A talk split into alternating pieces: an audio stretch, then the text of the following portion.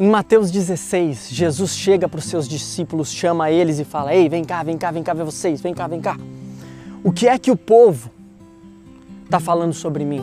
Ou seja, Jesus chamou aqueles que andam com Ele, que comem com Ele todos os dias, que estão em comunhão com Ele, que estão em relacionamento com Ele todos os dias e falou: O que é que aqueles que de vez em quando estão comigo, que quando eu dou um discurso legal, ou quando eu multiplico o pão, ou quando eu realizo um milagre, aqueles falam sobre mim.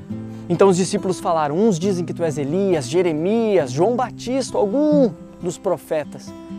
Jesus, não satisfeito com essa resposta, olha para os seus discípulos que andavam com ele todos os dias e fala: E vocês que andam comigo, o que é que vocês dizem sobre mim? Então a palavra fala que Simão se levanta e fala: Ah, tu és o Cristo, o Filho do Deus vivo. Sabe o que é incrível nisso?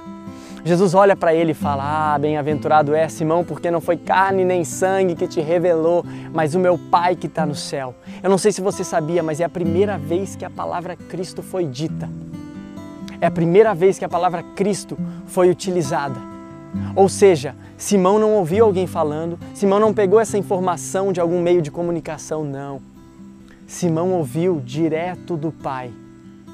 Sabe qual é a maneira de nós ouvirmos direto do Pai? É através do seu Filho Jesus. Quando nós andamos em comunhão todos os dias com Ele, nós vivemos numa atmosfera de revelação e não de informação. Porque o povo está cheio de informação para nos dar, mas revelação é só quando nós ouvimos direto do Pai. Eu e você precisamos ser esses que dizem: ah, alguns dizem isso, alguns dizem aquilo, mas quer saber?